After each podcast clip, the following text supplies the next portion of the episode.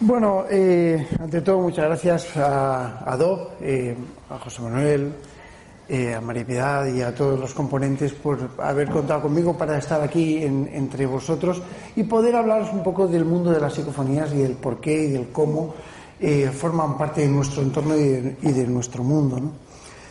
Pero eh, antes de nada, como, como se trata de mm, una conferencia, eh, es la última, a mí me han dejado, siempre me dejan para el final, pero bueno, eh, como se trata de una conferencia orientativa para la investigación, y yo sé que aquí hay gente de investigación y gente que investiga, lo primero que voy a proponer es que levanten la mano todo aquel, todos aquellos, todas aquellas personas que deseen que orientemos la charla desde el punto de vista histórico. Psicofonías va a haber, porque psicofonías va a haber, ¿vale? Es decir, vamos a tener lo que es una exposición psicofónica, evidentemente. Pero eh, vamos a orientar lo que es una charla o bien al sentido histórico o bien al sentido técnico y práctico. Así que manos arriba a todos aquellos que quieran sentido histórico. Ahora todos los que quieran sentido práctico. Hay menos práctico. Eh, pero bueno, eh, así que no, no, es verdad, hay menos, hay menos práctico. Así que vamos a hablar sobre la historia de la psicofonía. Eh, en el año 1848, las hermanas Fox en Hydesville, Nueva York, desarrollaron uno de los sistemas que iban a formar parte del mundo de la transcomunicación, del mundo de la comunicación con esa otra parte, con la parte de, mm, digamos, oculta, lo trascendental, y que formaría parte de, a su vez, de esa comunicación bilateral.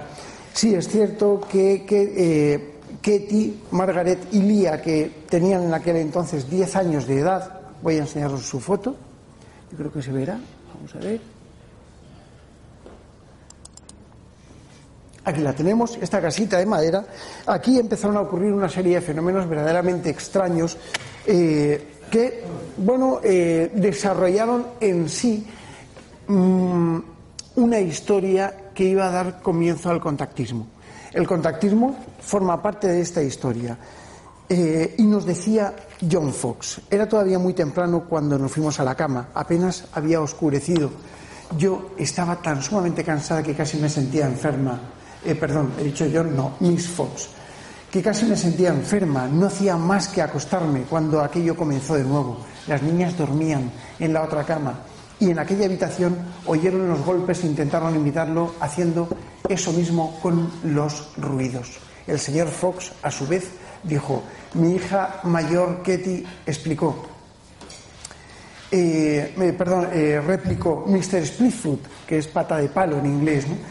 Eh, haz lo mismo que hago yo y aplaudió varias veces con las manos. Aquel ruido imitó exactamente las mismas veces.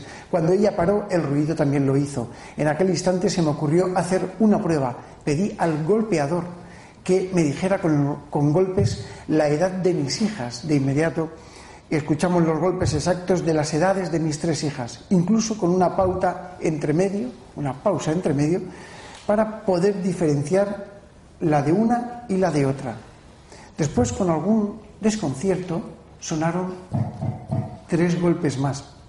Yo miré a mi esposa extrañado y más tarde nos dimos cuenta de que se estaba refiriendo a lo que tendría eh, mi hijo pequeño cuando murió tres, eh, que era tres años.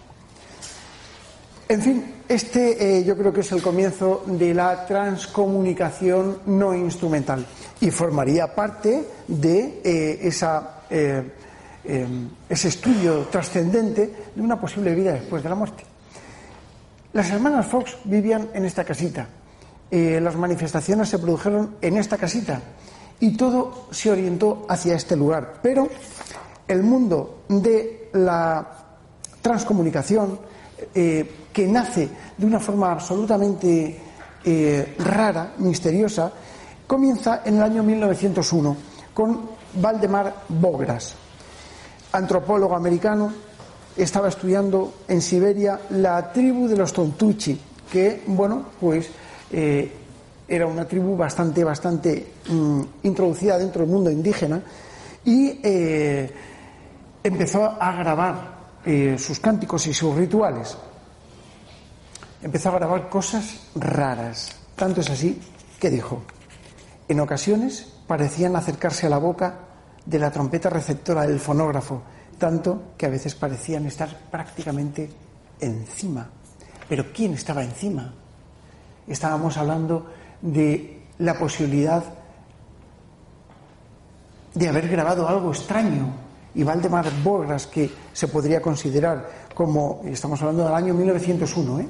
Año 1901 eh, donde bueno, pues sí que existe una influencia, sí que existe una interacción fuerte entre lo que es un estudio antropológico de una tribu y lo que es una eh, grabación extraña que formaría parte de eh, esas tribus, pero que quedó grabado en un fonógrafo. Bueno, vamos a pasar foto. Fox, ¿vale?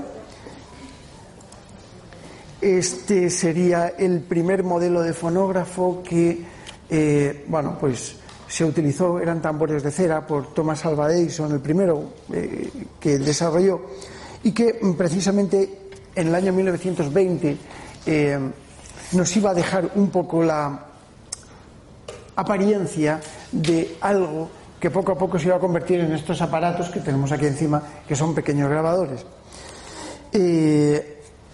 Thomas Alva Edison, uno de los señores con más patentes del mundo, eh, que según algunos robó muchas patentes a, Nikola Tesla, eh, pues posiblemente muchos de sus aciertos, muchos de sus eh, equivocaciones, pero no se puede negar la evidencia y es que el, el personaje en sí de Edison era una persona excepcionalmente buena.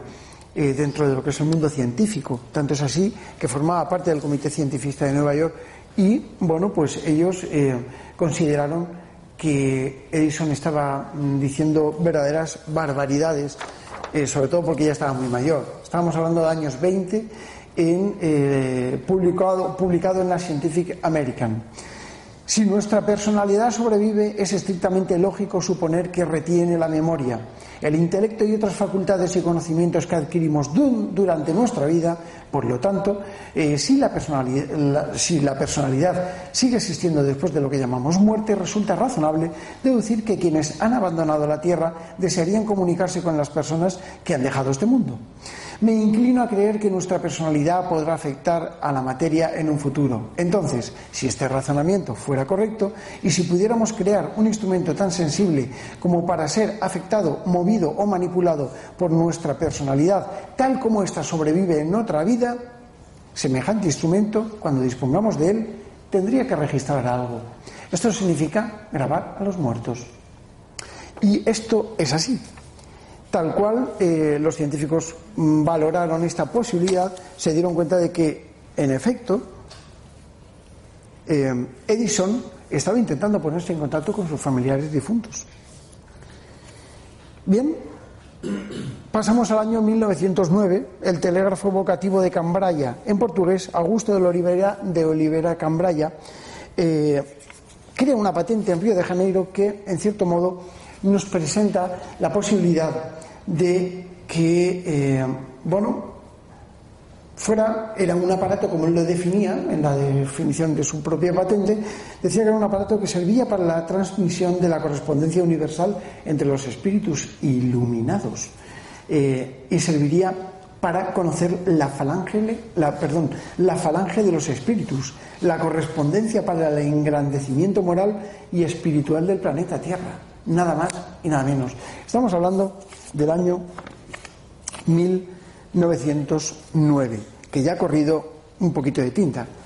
Poco a poco, eh, Ferdinando Casamali, a ver cómo digo ahora, en el 1915 empieza en, con una, en una revista inglesa eh, a realizar unas investigaciones, a publicar unas investigaciones increíbles eh, que bueno, pues se fundamentan en la posibilidad de captar mediante receptores de ondas electromagnéticas eh, emisiones procedentes de otros mundos. En el año 1933, el aparato mediúnico electrónico eh, aparece y mm, estamos hablando mm, de, para mí, uno de los, de los, eh, de los grandes eruditos en este momento, que era Próspero Lápagues, el cual le expulsaron de la comunidad espírita precisamente por afirmar que podía grabar voces en un sistema fonográfico y de recepción. Lo tiraron los espiritistas.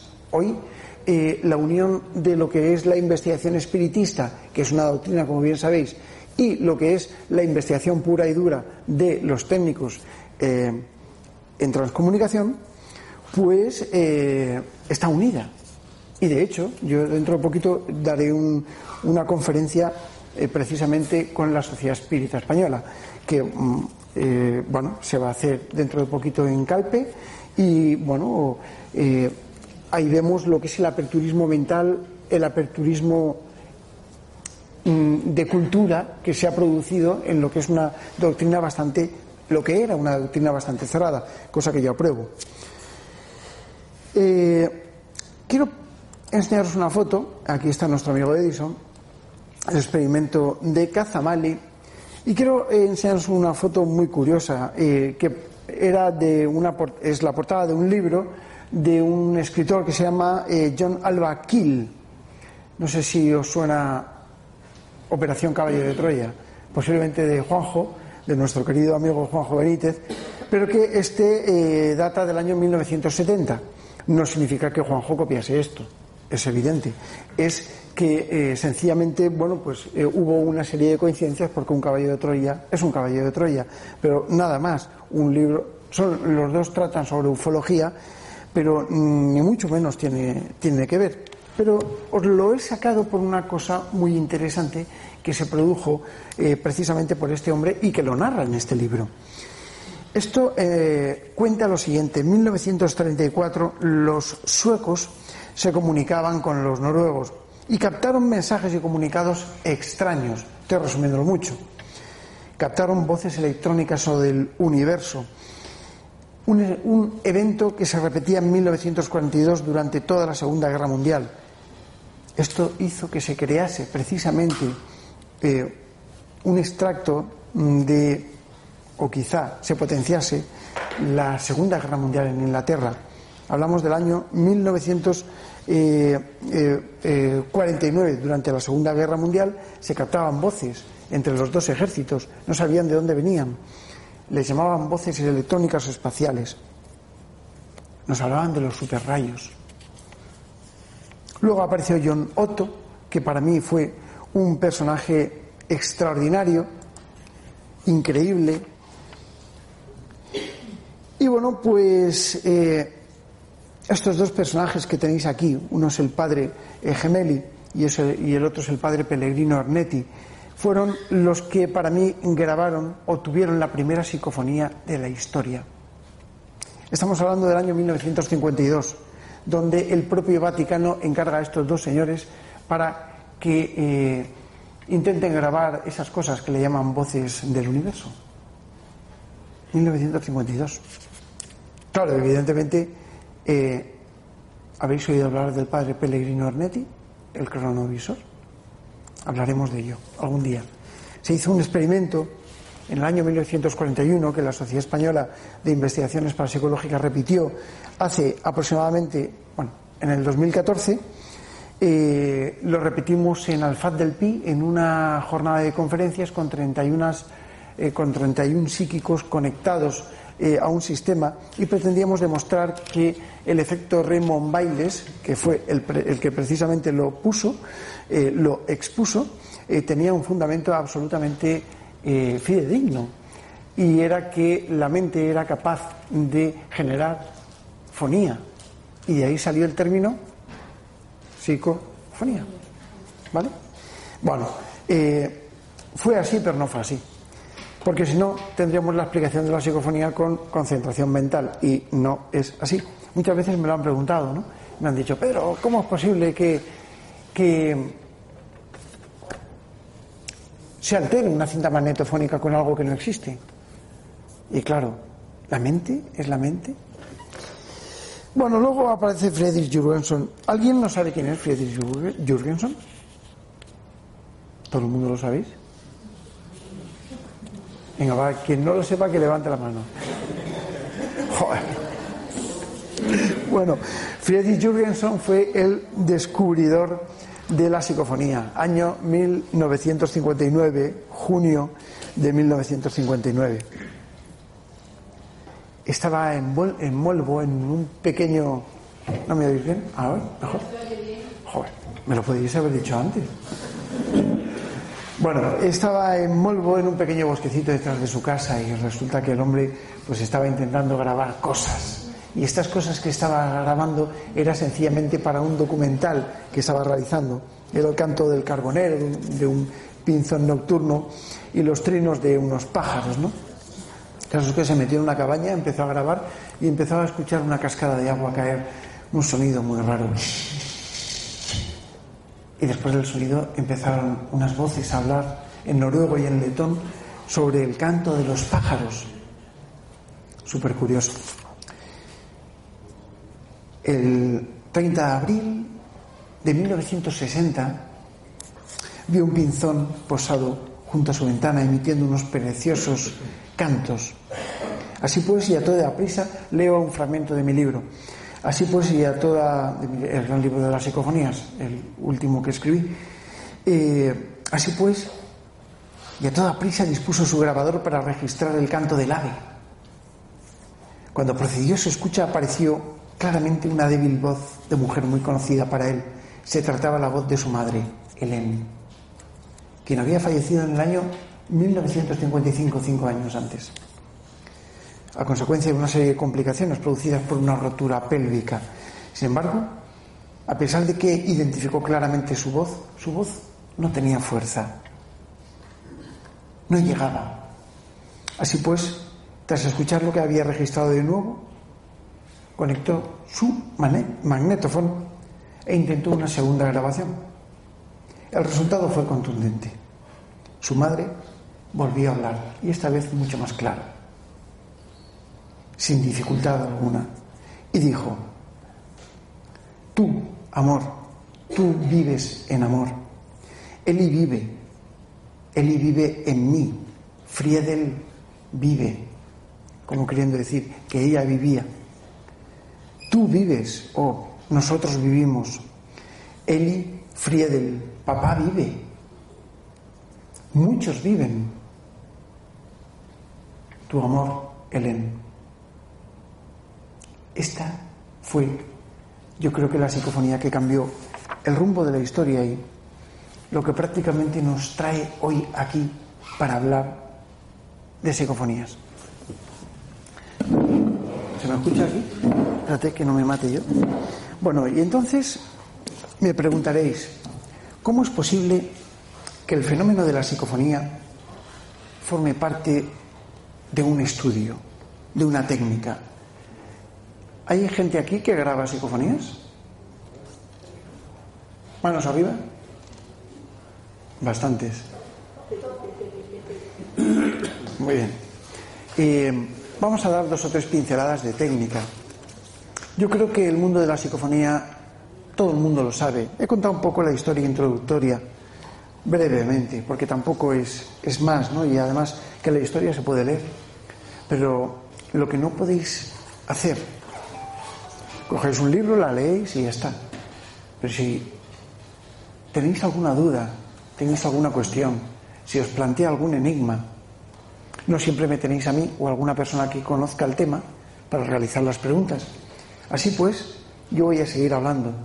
Pero cuando tengáis alguna pregunta, algún razonamiento, alguna cuestión que influya para el tema de las psicofonías, quiero que me la hagáis.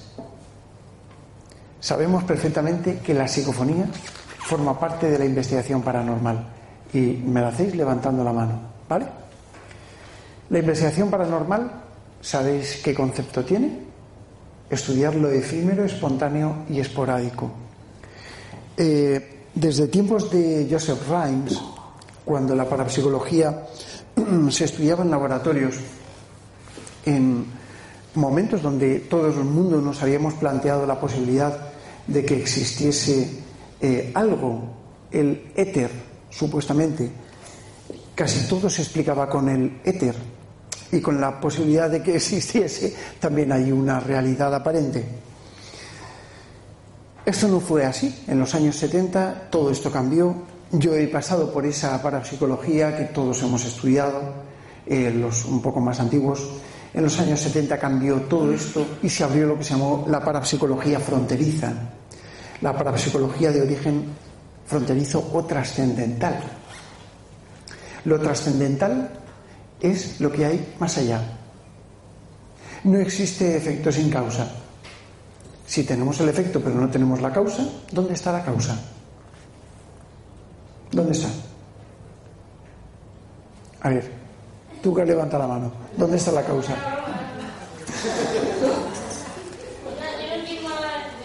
Bien, si tenemos un efecto de que estas pilas se mueven hacia allá, ese es el efecto, pero no vemos la causa, el principio ontológico nos hace pensar que la causa no se encuentra en nuestro plano dimensional. Y esto es así, yo esto lo aprendí de un gran maestro, de un buen amigo, que era el profesor Germán de Argumosa, y que efectivamente eh, yo creo que se puede aplicar a todo el principio. Pero tan sencillo es creer que existen otras dimensiones, además de estas. Todos estamos sentados aquí. Tú estás sentada ahí pero a lo mejor mañana no estás sentada ahí. ¿Qué habrá de ti ahí en, ese, en esa butaca? ¿O de ti? Vale, la energía se puede desvanecer. O se puede quedar. ¿Sabes por qué no lo, ¿sabes por qué no lo sabemos? Porque forma parte de la utopía de una posible nueva dimensión. Y esto es el tiempo. Si nosotros tenemos una representación espacial de cualquier objeto, sabemos que necesitamos un eje de coordenadas para poder representarlo. X, Y y Z, alto, ancho y profundo. Cuando nosotros representamos un objeto como este micrófono, tiene una representación espacial. Pero ¿qué es lo que ocurre cuando tú ya no estás ahí, en esa silla? ¿Es lo mismo esta silla hoy que mañana a las tres y media de la tarde? No porque ya no estoy yo sentado. Bueno, ahora no estoy sentado, pero... Entonces, ¿qué habrá ocurrido? Nuestra esencia, nuestra esencia primaria habrá quedado aquí. Formará parte de un momento. Y ese momento es el momento más verdaderamente increíble que tiene la naturaleza, que es conservar la esencia de la energía. Podríamos llamarlo así. Entonces, ¿hablamos de una dimensión paralela? ¿Hablamos de otra dimensión? Es muy posible que existan otras dimensiones. Stephen Hawking, que hace poquito que ha fallecido, y otros grandes eruditos, eh, teóricos, cuánticos, saben perfectamente que hasta 12 dimensiones pueden existir en nuestro plano donde supuestamente existen tres dimensiones. La primera cuarta dimensión que quiero que planteéis en vuestra mente es el tiempo. Y es obvio, esta silla no es lo mismo ahora que dentro de cinco minutos. Esta sala no es lo mismo ahora que mañana. Porque las condiciones han cambiado, los factores han cambiado. No podemos llegar a comprenderlo, no queremos tampoco llegar a comprenderlo porque no sabemos cuáles son esos factores. Voy a poneros un ejemplo. Imaginaos que estamos en la Edad Media, ¿vale? Y llego yo y hago un viaje en el tiempo y me llevo una linterna. Agua no, que sí que lo saben, pero una linterna. Cojo esta linterna bueno, a mí, lógicamente, como aparece en todas las películas, me detienen los caballeros y tal, me llevan ante el rey y me dicen, vale, aquí ha venido un forastero, hay que cargárselo.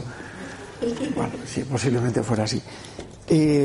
Y yo llego allá con mi linterna, cojo la linterna, ¡clac! la enciendo y se ilumina. Hostias. Coge, coge, perdón, Mindalia, Es, las palabrotas no. Luego pon un pip y ya está. Eh, directamente todo el mundo oh, se tiran hacia atrás porque he encendido mi linterna. Una bombilla y una pila con dos cables. Coge, lógicamente, el hechicero de, del castillo. Tráemelo aquí. Me ponen allí. Esto, ¿qué magia es? Digo, no, esto es una linterna. ¿Pero cómo que una linterna? ¿Qué es eso? Esto es magia. Explícame tu magia, poderoso mago. Y digo, oiga, yo nada más que sé darle aquí y esto se enciende y es una linternita. Y se enciende e ilumina el techo. Bueno, ¿cómo narices le voy a explicar yo a este buen hombre, hombre de ciencia de ese momento, que seguro que lo era, que se trata de una pila y una bombilla. Yo sí que sé lo que es, pero él no sabe lo que es. Y es por eso por lo que no podemos llegar a comprender la existencia de otra dimensión. Este es el porqué. Este es el porqué grabamos psicofonías. La materia ni se crea, la energía ni se crea ni se destruye, solamente se transforma. Esto es obvio. Es el primer principio de conservación y eh, tenemos que tomarlo así como un fundamento, una ley y que va hasta el fin de los tiempos eh, posiblemente. No sé, hasta que se demuestre lo contrario. ¿no? La ciencia siempre está abierta a que se demuestre lo contrario. Pero bueno, también decíamos que no podíamos crear nada de la nada porque la nada es nada y sin embargo en, en California se ha creado antihidrógeno significaba que no existía el hidrógeno. ¿De dónde sale ese hidrógeno? Se ha creado. Pero bueno, cosas que tiene la ciencia. Algún día a lo mejor crean psicofonías. ¿De dónde salen las psicofonías? Si las psicofonías fueran simplemente voces que hubieran quedado atrapadas en otro tiempo, es muy posible que yo estuviese captando mensajes de otros tiempos. Pero las psicofonías nos hablan, nos responden, nos dicen, nos comunican cosas. Y es obvio pensar que cuando esto ocurre es porque existe un diálogo, una interacción.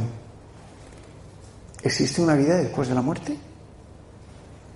Porque ellos se identifican como difuntos. Ahora vamos a escuchar unas psicofonías que, bueno, eh, nos dicen que son difuntos. ¿Cómo es posible esto? ¿Quién se atreve a negarlo? Nadie. No podemos afirmarlo. Yo no puedo afirmarlo. Llevo treinta y tantos años investigando el fenómeno y no puedo afirmar que realmente sean difuntos. Dejo ahí la puerta abierta. Pero tampoco nadie puede negarlo. Y lo dijo Carl la ausencia de pruebas no prueba la ausencia. Con lo cual, ergo, posiblemente exista otra vida y que nos hablen.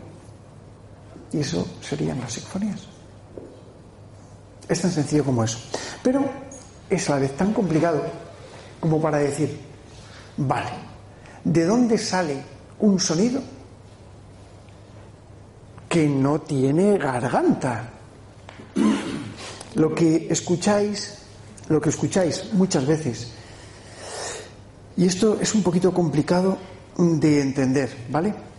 Pero lo que vosotros escucháis con las psicofonías, cuando escuchéis una psicofonía en la que exista un golpe de glotis, no es psicofonía, es un error, porque la glotis es humana. Podemos desecharlo. Cuando vosotros escuchéis una psicofonía, escuchad, ¿eh? Hola, ¿Escucháis el eco? Hola. Hola. Hola. Bien, el eco de una voz es el eco de una voz, la frecuencia normalizada de una voz, la frecuencia en la que cabalga una voz, una voz humana, es fácilmente identificable. La, según yo publiqué en el, en el primer libro mío sobre psicofonías en el año 2001, eh, hablaba de una energía planteé la hipótesis de la transformación energía, eh, eh, eh, de la energía energético o de la teoría energético sonora. Esa transformación, ese, vínculo que, la, que lo unía, lo descubrí y os voy a contar cómo. Había un señor que violaba en Alicante, un violador, un energúmeno, eh, y entonces le llamaban el violador del castillo. Y bueno, yo eh, cuando estaba en tiempos, estaba estudiando la carrera, siempre terminaba bastante tarde, mi padre traía la prensa, el periódico, y yo pues a la una de la mañana o así me ponía a grabar psicofonías, ¿no? Y, bueno, pues estaba ojeando, siempre después de estudiar, quiero decir, cuando terminaba, eh, antes de irme a dormir, grababa 10 minutitos, 15 minutitos, una cosa así. Y pues paso la hoja, me pongo a grabar, paso la hoja y veo el violador del castillo, eh, tal, actúa de nuevo no había violado a nadie, pero estaba amenazando a la gente. Así pues, no se me ocurrió otra cosa que coger un papelito de estos cuadrados que se apuntan cosas. Digo, coño, esto. Miro hacia mi grabador. Había silencio. En mi casa todos dormían. Yo vivía en casa de mis padres. Y empecé a arrugarlo con la mano. Voy a ver si tengo algún papelito y os puedo emular. Bueno, este no lo voy a arrugar mucho, pero escuchad. Y esto que esté muy, muy gordo. Espérate, muy gordo. Dame una hoja. Un papelito. Ahí está. José me da una hoja. Fijaos.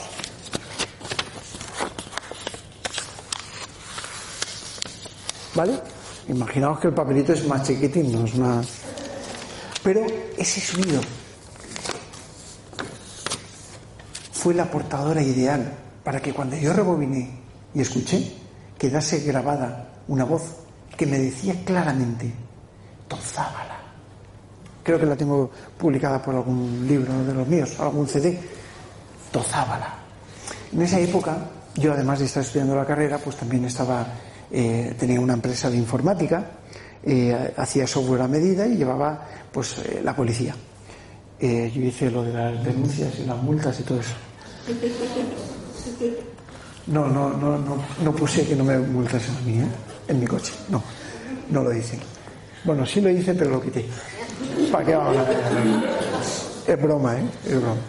Bueno, el caso es que al día siguiente cojo a un cabo al cabo Ramón Villó de Parra y le digo, Ramón, eh, mira lo que me ha pasado, le cuento el hecho.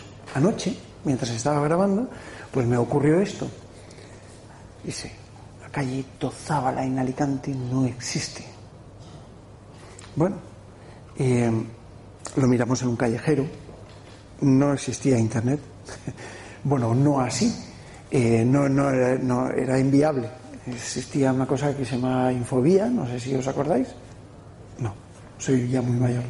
Pero bueno, eh, eran bases de datos relacionales que se interconectaban eh, sitios con sitios a través de sistemas de radioenlace.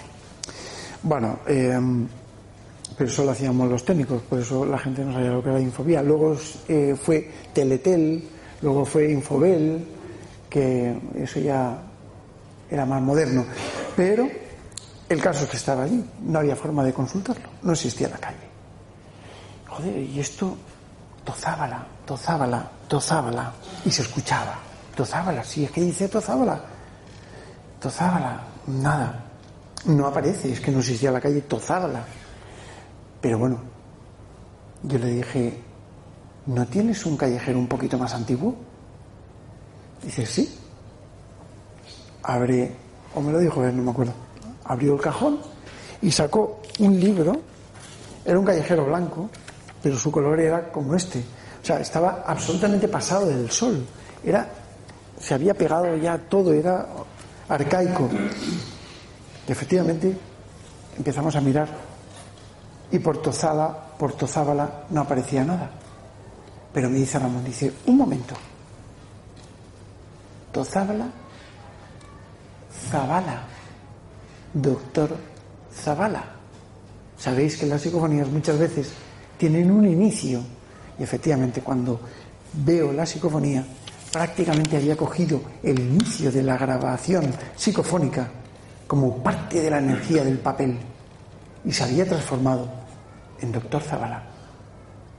Doctor Doctor Zabala. Y la calle sí estaba, justo en las faldas del castillo, casual y curiosamente. Este pequeño ejemplo, de alguna manera, es para que, en cierto modo, comprendáis que sí existe interacción. Las voces psicofónicas forman parte de nuestro entorno. Posiblemente, posiblemente desde tiempos inmemoriales. Hemos visto durante este pequeño repaso de la historia que desde la invención de los primeros sistemas de grabación, algo se está intentando poner en contacto con nosotros. Algo que está ahí. Y algo que a veces tiene respuestas muy concretas a preguntas que los investigadores realizan. Antonio. Y en cierto modo esto nos tiene que ayudar a comprender la posibilidad de que la ausencia de pruebas no pruebe la ausencia y de que algo que no vemos esté ahí.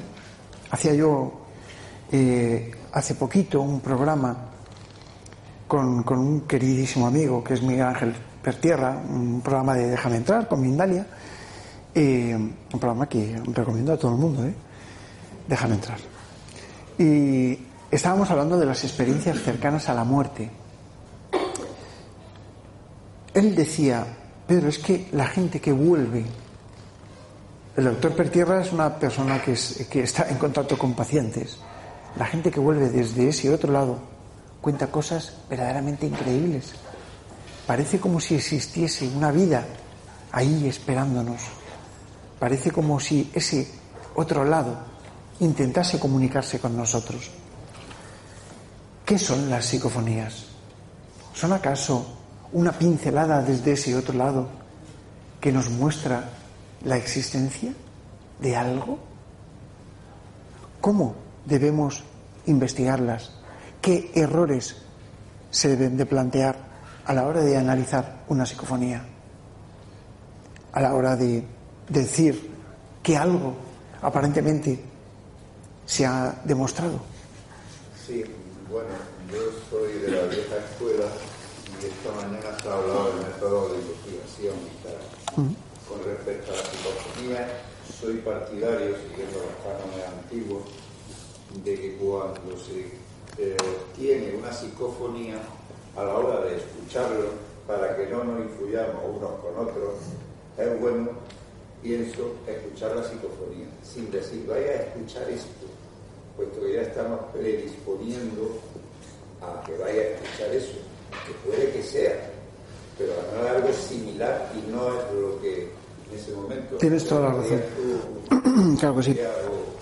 Es muy importante que tengamos en cuenta dos cosas. Primero, que el, yo me he pasado.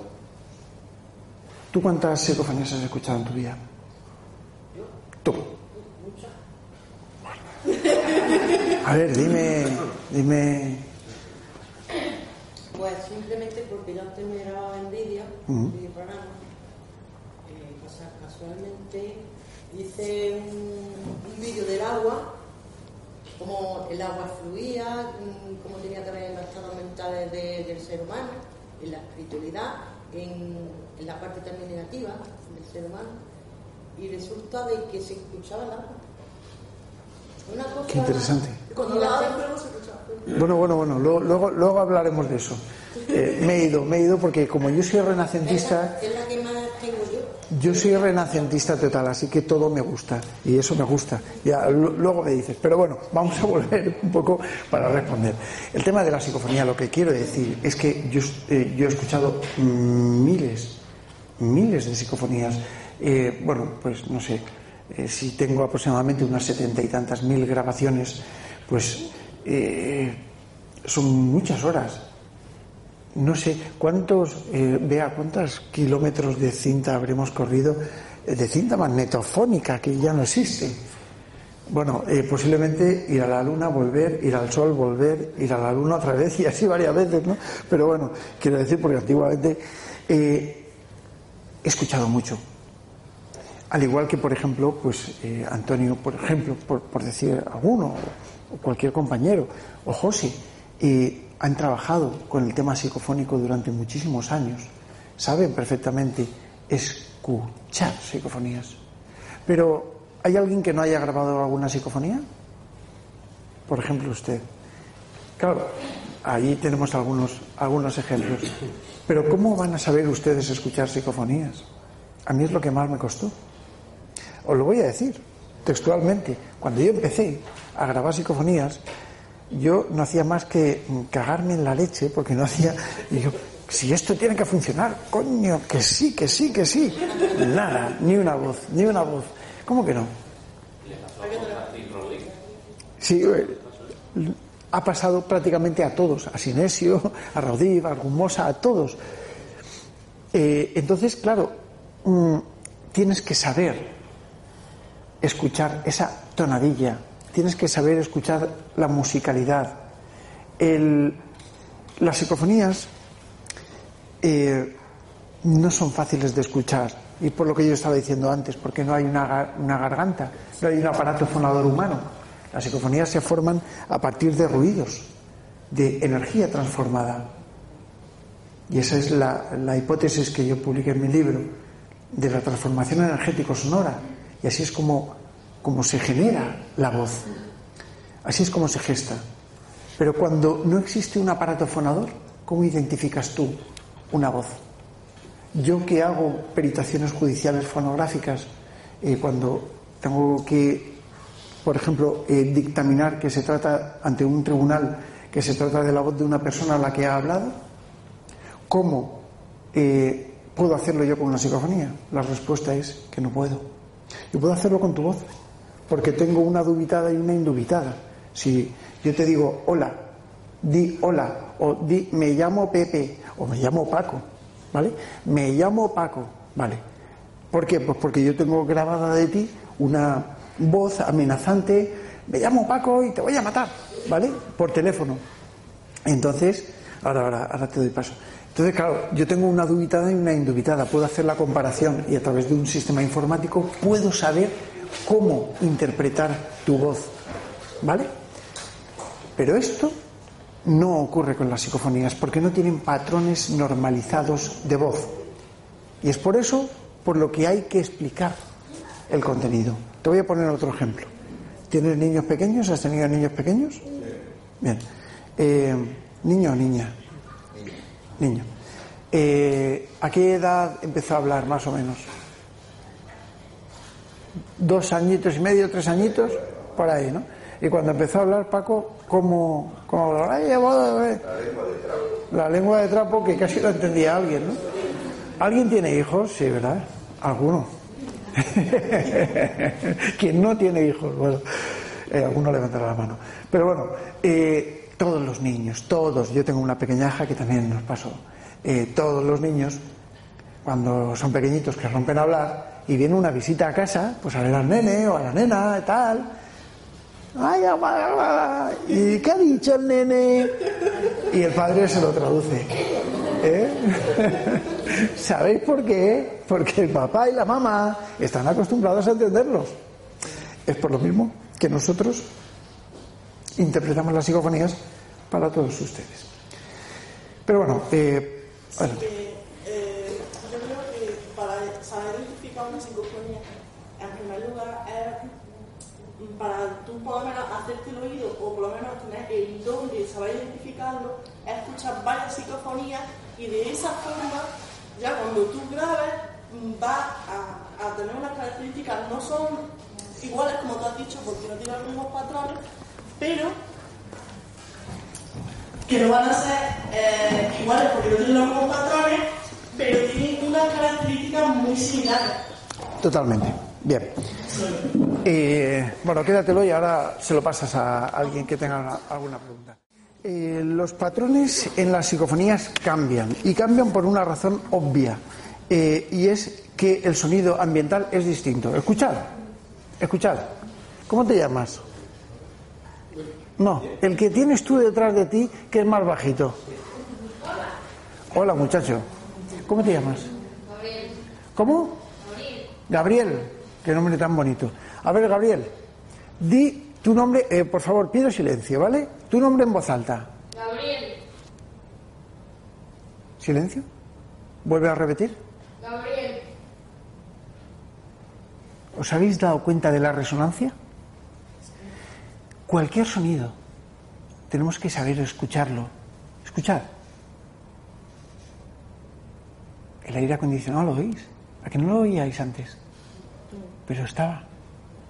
Muchas veces encontramos sonidos que están camuflados en el sonido de fondo. Y esto a veces nos da sorpresas. Tenemos que saber escuchar el silencio. Yo cuando empecé con las psicofonías, empecé grabando el silencio con grabadoras pequeñitas y me di cuenta de que había voces.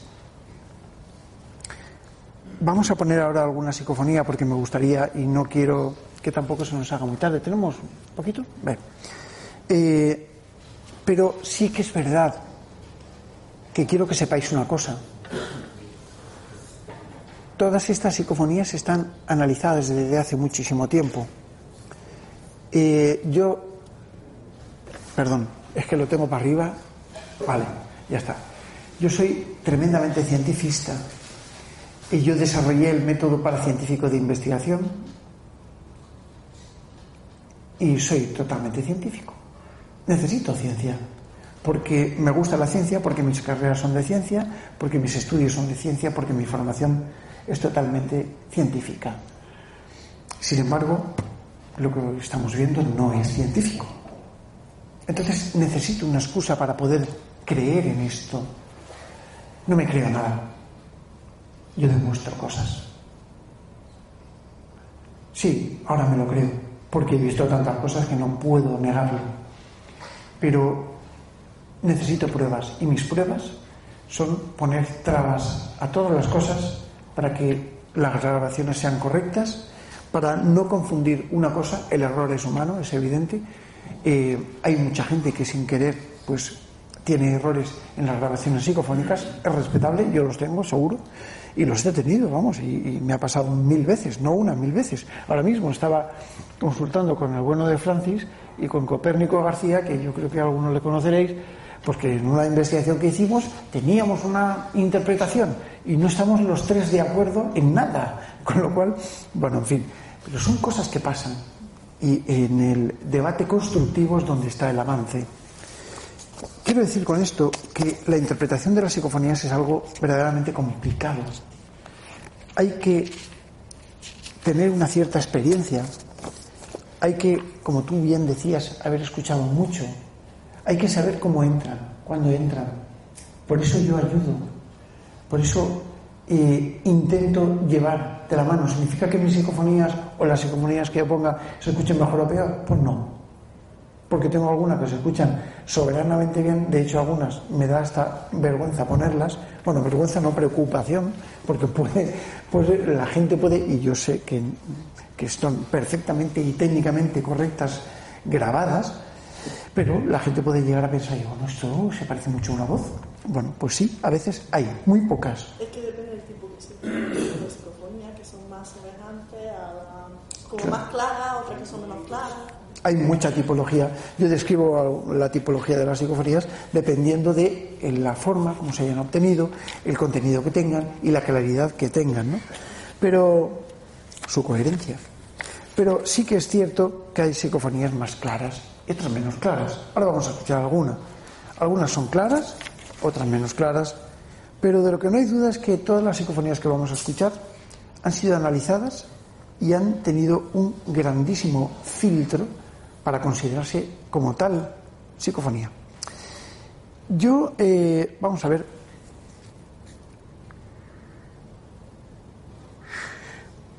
vamos a empezar con una grabación obtenida en una ermita en Monóvar, una población alicantina, de donde era el famoso escritor Azorín, José, Manuel, José Martínez Ruiz. Y bueno, pues este, este, en este lugar yo con, con mi querido amigo José Requena pues estuve investigando durante muchísimo tiempo. Y estábamos perdidos en una montaña. Allí había una ermita en la cual se habían hecho algunos, algunas invocaciones, se habían expuesto algunas pinturas extrañas y demás. ¿no? Y bueno, eh, en cierto modo fuimos allí a obtener algún registro psicofónico. Montamos aparatos, yo las grabaciones las realizo aproximadamente durante dos minutos. ¿Sabéis por qué? Porque necesito estar concentrado. No se puede hablar durante una grabación psicofónica y mucho menos susurrar. Porque se nos puede confundir la voz. Si alguien lo hace, vea que está ahí, que mi mujer es, la encargada de decir, paramos. Y paramos. Y paramos, paramos significa que paramos, ¿no? Eh, entonces, claro, eh, no, no lo aceptamos. No se puede. Sin embargo, hay veces que en el corte, es decir, cuando para- detenemos la grabación, fin de pruebas, ¡pum! Paramos. Tienes una, una cola y ahí se te queda alguna. ¿Vale? Es posible que ocurra, o es posible que estemos grabando, que yo lo, ha- lo, lo hago, esta mañana lo he hecho. Estamos, bueno, esta mañana, sí, esta mañana estaba grabando psicofonías aquí, pero no lo habréis sabido, pero yo tenía un grabador aquí puesto, a ver qué pasaba, mientras que Antonio estaba hablando de psicofonías. Pero bueno, eh, quiero decir, esta mañana lo hemos hecho. eh, o anoche, cuando estábamos aquí a la una y pico de la mañana, estamos experimentando. Y hubo un momento en que cuando eh, estuvimos absolutamente callados. Dos, dos, dos. Pero la última grabación, bueno chicos, vamos a dialogar. Cogí mi grabadora y empecé a pasear mientras hablábamos, sin solapar las voces.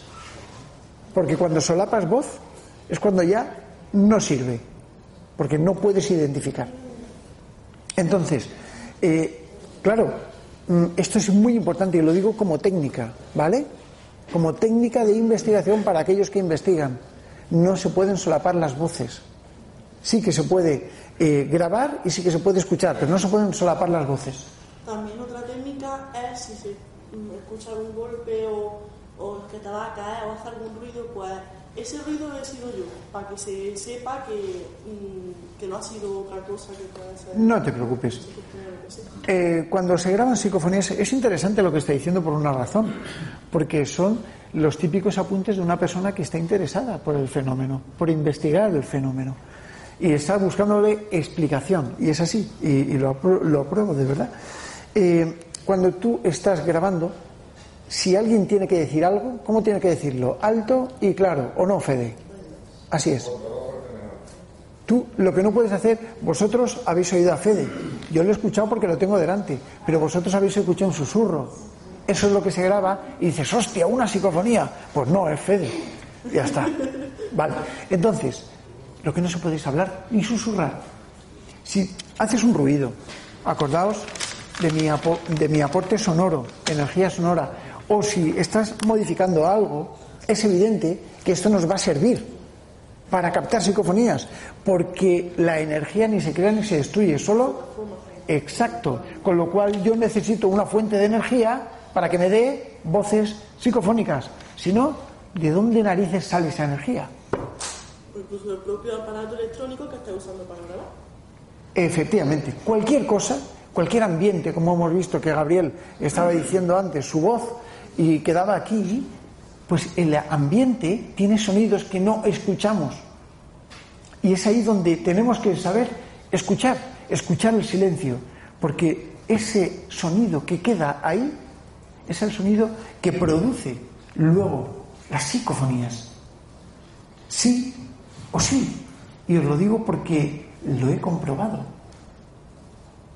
Al igual que el famoso clic metálico, que en mi último libro ya digo que lo tomo como algo que forma parte de una teoría, no una hipótesis, sino una, teoría. Todo el mundo dice, vamos a teorizar. No, no, vamos a hipotetizar. No, esto es una teoría. La teoría es la siguiente. Antes de las voces psicofónicas hay un sonido que produce la detonación de la voz en sentido agudo. Y cuanto más agudo, mejor. Por eso antiguamente se le llamaba el clic metálico. Bien, vamos a poner una psicofonía, ¿no? La primera que vamos a poner se grabó en esta ermita, ermita encantada, plena montaña, y aparece una voz que dice, oh mi suegro José. ¿Sabéis lo que es una parafonolalia? Parafonolalia es un término parapsicológico que sirve para definir, o un paramelodema, son términos muy raros, que sirven para definir músicas, cancioncillas, cantinelas, que resuenan. Es muy raro escuchar un, paramelo, un paramelodema, pero lo vais a escuchar. En el silencio más sepulcral se escucha una tonadilla que parece decir, ¿vale? Una cosa así. Y a continuación, como un suspiro y una voz que dice, oh mi suegro José.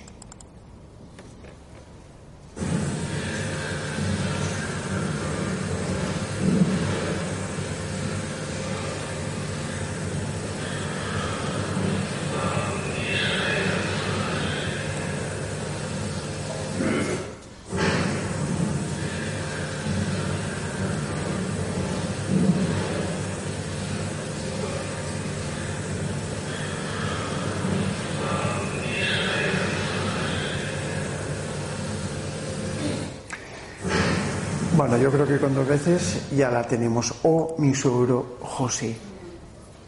En Belchite, lugar del bombardeo de Belchite, se escucha.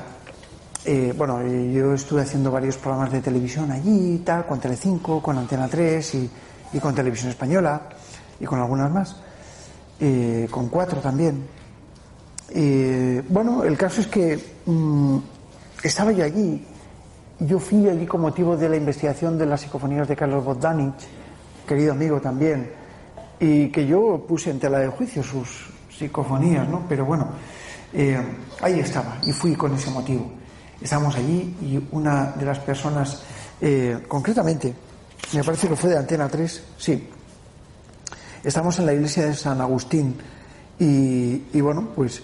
Eh, estábamos haciendo preguntas sobre si podíamos comunicarnos con las almas de las personas que habían quedado allí. Muri- Murieron, según algunas fuentes, 5.000 personas, según otras fuentes, 11.000. Ojo, ¿eh? Decían que los cadáveres se apilaban en pilas de 7 metros en las cunetas de la, de la carretera, del Belchite antiguo. Bueno, aquello fue horrible. El caso es que se escucha con claridad una voz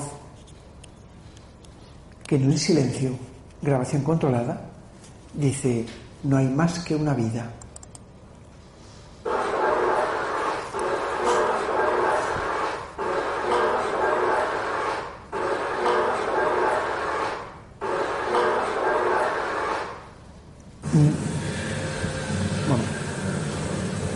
Las va acumulando, espero yo que...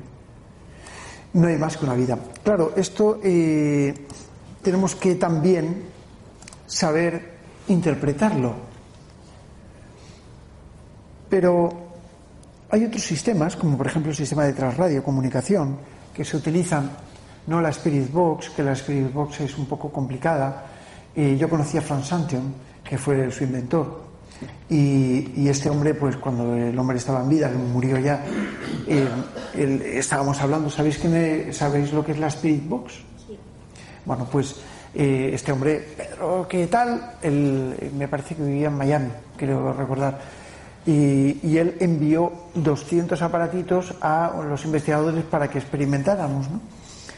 Y en cierto modo, yo siempre he sido crítico con él y él me lo acepta y dice, Pedro, si yo sé que son los locutores de radio, porque al fin y al cabo es un barrido de radio, es un barrido. Pac, pac, pac. Vale, pero es súper divertido, porque cuando tú vas a grabar psicofonías, eh, ¿cuánto tiempo te pasas para grabar una buena psicofonía? Horas y días. Yo me fui con Bea, estuvimos haciendo la ruta de Jack el Destripador y estuve 10 días en Inglaterra perdido por todo eh, Whitechapel, vamos, buscando y no pude grabar psicofonías buenas. Bueno, sí, alguna tengo y además creo que la tengo aquí, pero no me salió como yo quise. ¿Qué, pasa? ¿Qué pasa si te largas? Sí, yo he estado grabando psicofonías en, muchos sitios, pero muchas veces no salen. Y a lo mejor estás en Amityville y resulta que no grabas psicofonías. O te metes en la eh, Winchester Manor, en la mansión Winchester, y no grabas psicofonías. ¿Qué pasa? Pues eso no ciencia.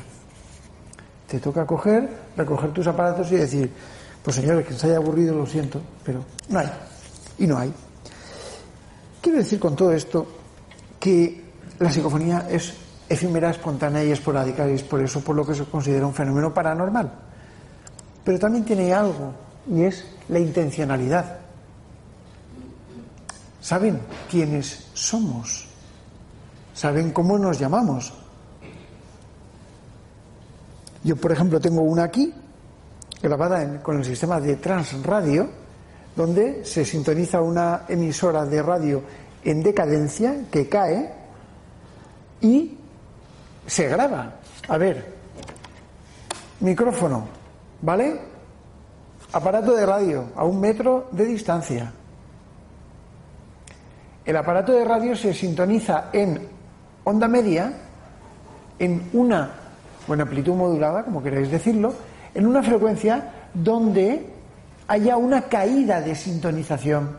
Imaginaos que estáis escuchando la COPE, por decirlo de COPE, ser o Radio Nacional de España, sí señor, el programa de Miguel Blanco. Pues nada, yo qué sé. Pues eso, estamos escuchando Radio Nacional de España. Y escuchamos a Miguel Blanco. Hola, buenas noches, soy Miguel Blanco, ¿vale? No te enfades, Miguel, ¿eh? que es una broma y tú lo sabes. Eh, bienvenidos al Espacio Blanco. Y así toda la vida. Y todo lo, lo recordamos con mucho cariño. Pero si movemos el dial un poquitín hacia un ladito, tenemos una caída de sintonización. En esa caída aparecen voces. Voces que nos hablan, que se comunican con nosotros, que responden a nuestras preguntas y que saben quiénes somos y cómo nos llamamos. Os voy a poner un ejemplo. Yo me parece que pregunto, a ver, hola, ¿estáis aquí conmigo? Sí. Y aparece una voz que dice, hola, Pedro. Vamos a escuchar. Esta es difícil, ¿eh? Hola, Pedro.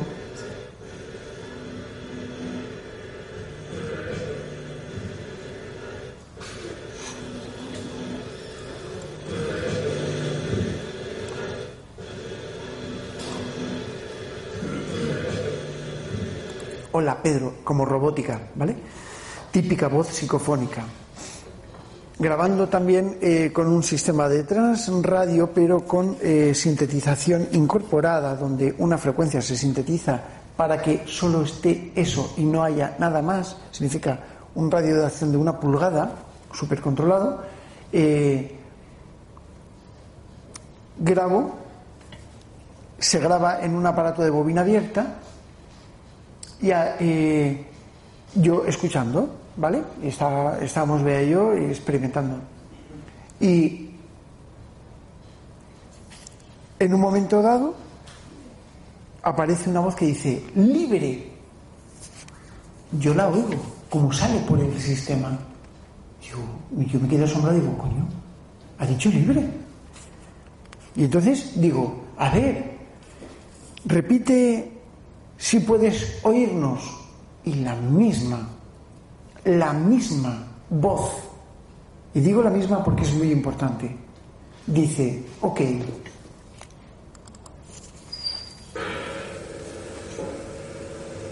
dicho libre. A ver, repite si puedes oírnos. libre. ¿Mm? Ha dicho libre. Os lo pongo. Ha dicho libre.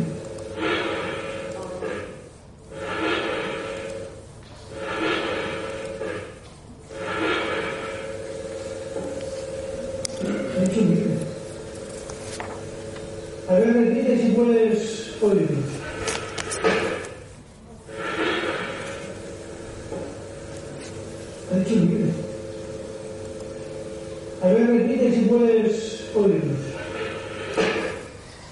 En Belmez de la... A ver. Eh, en Belmez de la Moraleda, es que me las acumula aquí detrás. Fantástico el programita este.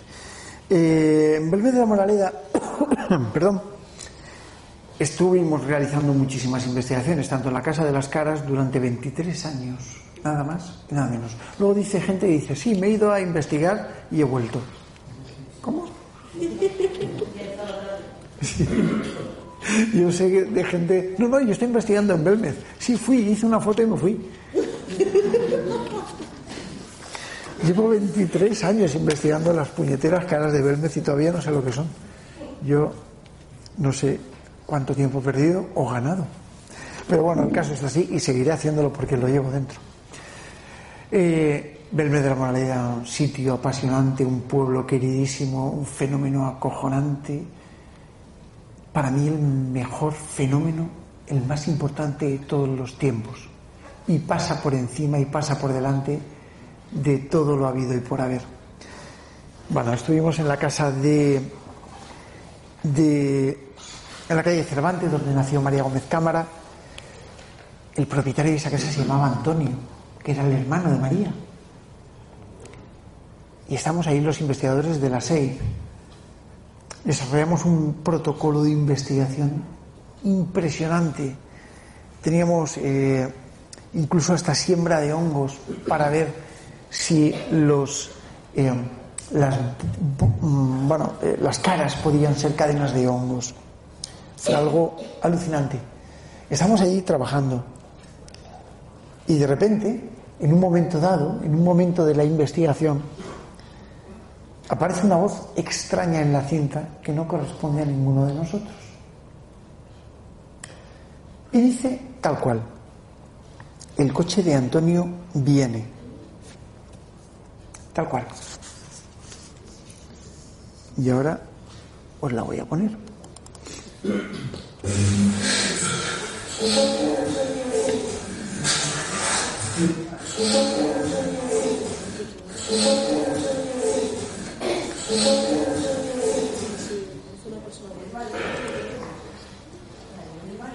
Yo no me he atrevido nunca a decirlo. Si vosotros la habéis escuchado, ¿queréis que la vuelva a poner? Voy a volverla a poner. Eh, todo el mundo que haya conocido a María, yo por respeto nunca identifico las voces, pero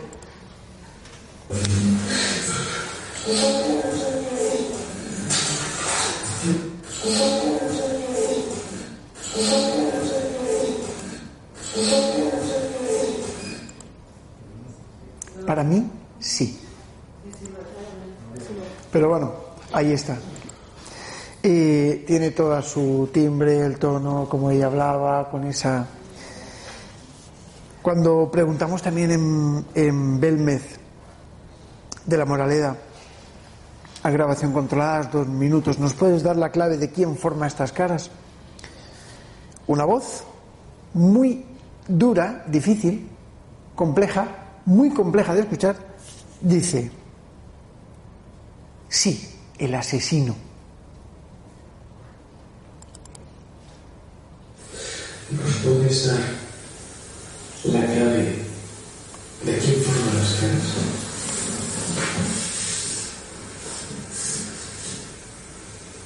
¿Vale? Difícil.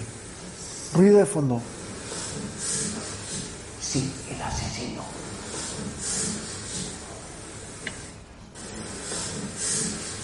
Difícil, pero...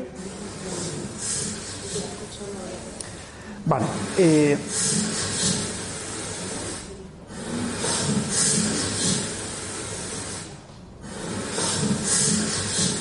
Quizá el hecho de que las personas que estén más cerca de la fuente de audio la escuchen mejor. Es difícil, pero mm, la he querido traer porque es complicada de, de- O sea, no todas las psicofonías son buenas, ¿no? Cuando, cuando estuve yo grabando un programa... Voy a terminar... Nada, ¿eh? ¿Estáis cómodos? ¿Sí? Bueno. Eh, cuando estaba yo grabando un programa en Andalucía, en, en Sevilla, canal, en, en Canal Sur, estuvimos tres años grabando un programa que era Flashback, con Belinda, con Isidro Pérez Hidalgo, con Ricardo Bru.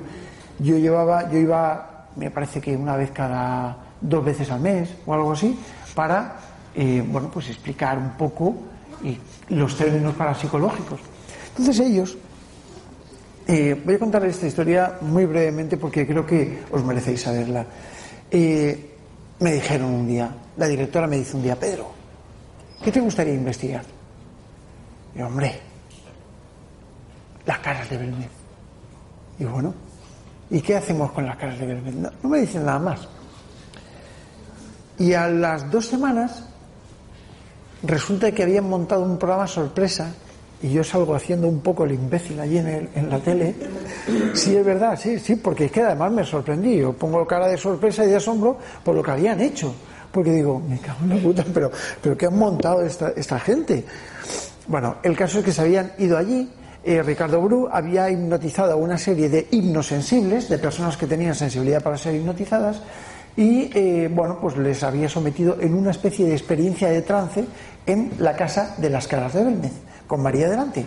Y entonces se habían comunicado, supuestamente, con los familiares de caídos de la Virgen de la Cabeza, en el santuario de Virgen de la Cabeza, también familiares de María, y habían dicho que existía un cuadro en el estanco del pueblo de María, no de María Gómez Cámara, de, de su tía María, y que, bueno, pues que en ese estanco, en esas fotos, estaban los familiares y que las caras de Belmez eran los familiares. Hostia. Yo me quedo así, con cara de póker, Antonio. Tú imagínate, tú sabes lo que he investigado todo este. Y yo digo, hostia. Eh, digo, una de dos, o, o esto es una broma, visto que ya me han hecho dos bromitas de estas, de eso que luego van con el ramo de flores y todo eso. Bueno, o esto es un bombazo. Al día siguiente de emitirlo, el programa tuvieron que repetirlo no sé cuántas veces. Llegó a tener un nivel de share, de cuota media de pantalla, del 63% de Andalucía. Con lo cual, eh, bueno, todo esto se emitía por Forta, por toda la cadena de televisiones autonómicas de España y de Canarias. Bueno, España, como tiene que ser. España es grande, desde los Pirineos hasta Canarias, sin dejarme ningún trozo. Bueno, el caso es que eh, allá que se emite aquello, Luis Mariano Fernández, Pedro, al día siguiente. ¿Pero qué narices es eso? Yo, yo qué sé, Luis, esto es Luis Mariano Fernández, eh, querido amigo, gran presentador de televisión y un eh, colega de investigación. Bueno, pues tal, llama Iker, Iker Jiménez, eh, Luis Mariano Fernández, empiezan a hablar y escriben un libro, que es Tumba sin nombre. Y anda, pues tumba sin nombre, tal. Bueno, en fin, yo mm, en principio no estuve muy de acuerdo. Luego eh, hablaron con Ricardo Bru para. En fin, bueno, el caso es que yo digo, esto hay que investigarlo. No se puede escribir un libro tan rápido de algo sin tener fundamento. Y allá que va eh, el tema y salta, salta a la palestra. Y salta a la palestra eh, y yo tuve que ir a investigar. ¿Dónde me tuve que ir a investigar? Al santuario de la Virgen de la Cabeza. Y allí me llevé a Pedro Fernández, co- colega, a un cámara, Juanillo y yo. El cámara estaba grabando.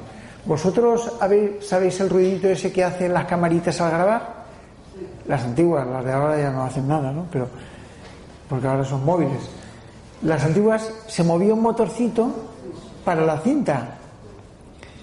Claro, yo grabando y yo como soy muy purista en el sonido, pues, pues bueno, pues se escucha el y le digo a Juanillo, te voy a pedir que apagues la cámara. Y Juan, sin decir nada, estaba absolutamente acojonado, ¿vale?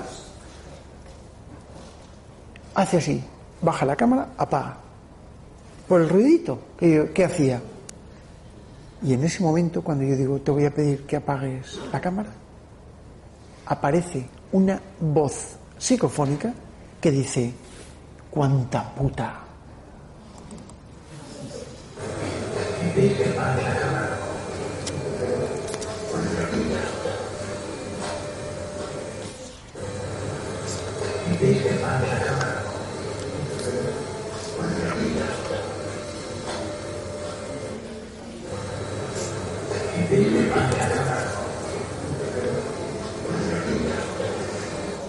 Voy a poneros para finalizar una grabación, una grabación rara,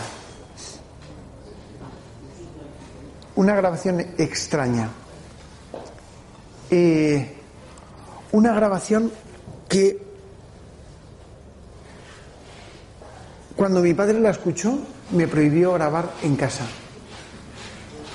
No, no tiene interpretación, son rugidos de un animal, de una bestia, de algo monstruoso, de un monstruo, de algo que no tiene razón de ser, no tiene razón.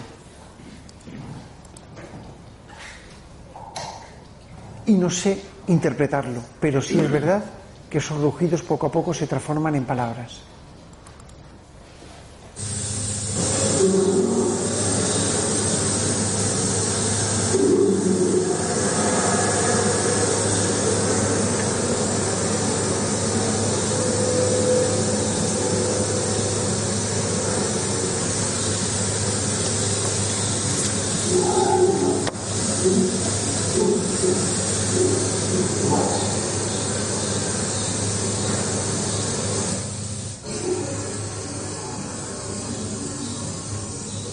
Grabación tratada.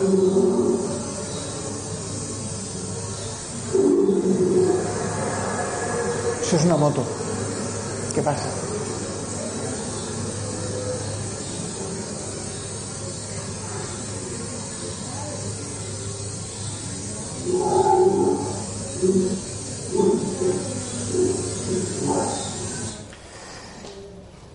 Pues esta era la grabación. Sinceramente, después de esto,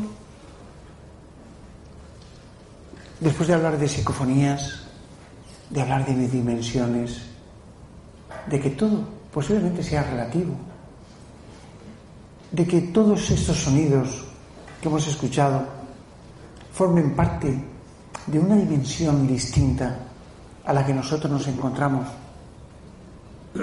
¿qué nos debe de hacer pensar? Yo recuerdo un día que entré en mi laboratorio, no la he traído, ¿eh? pero entré en mi laboratorio y para mí es una de las psicofonías que más me impactaron. Puse los aparatos en marcha, eran sobre las 11 de la noche, once y media, puse todo a grabar y a registrar. Y en un momento dado, mientras que estaba sonando el bullicio de fondo de la experimentación, yo pregunté, ¿podéis darme un mensaje desde vuestro mundo? Y aparece una voz de un niño, y la tengo grabada, ¿eh? que dice, hola Pedro, estoy muerto, dime por qué estoy muerto. Quizá esto nos pueda servir como conclusión. Muchísimas gracias.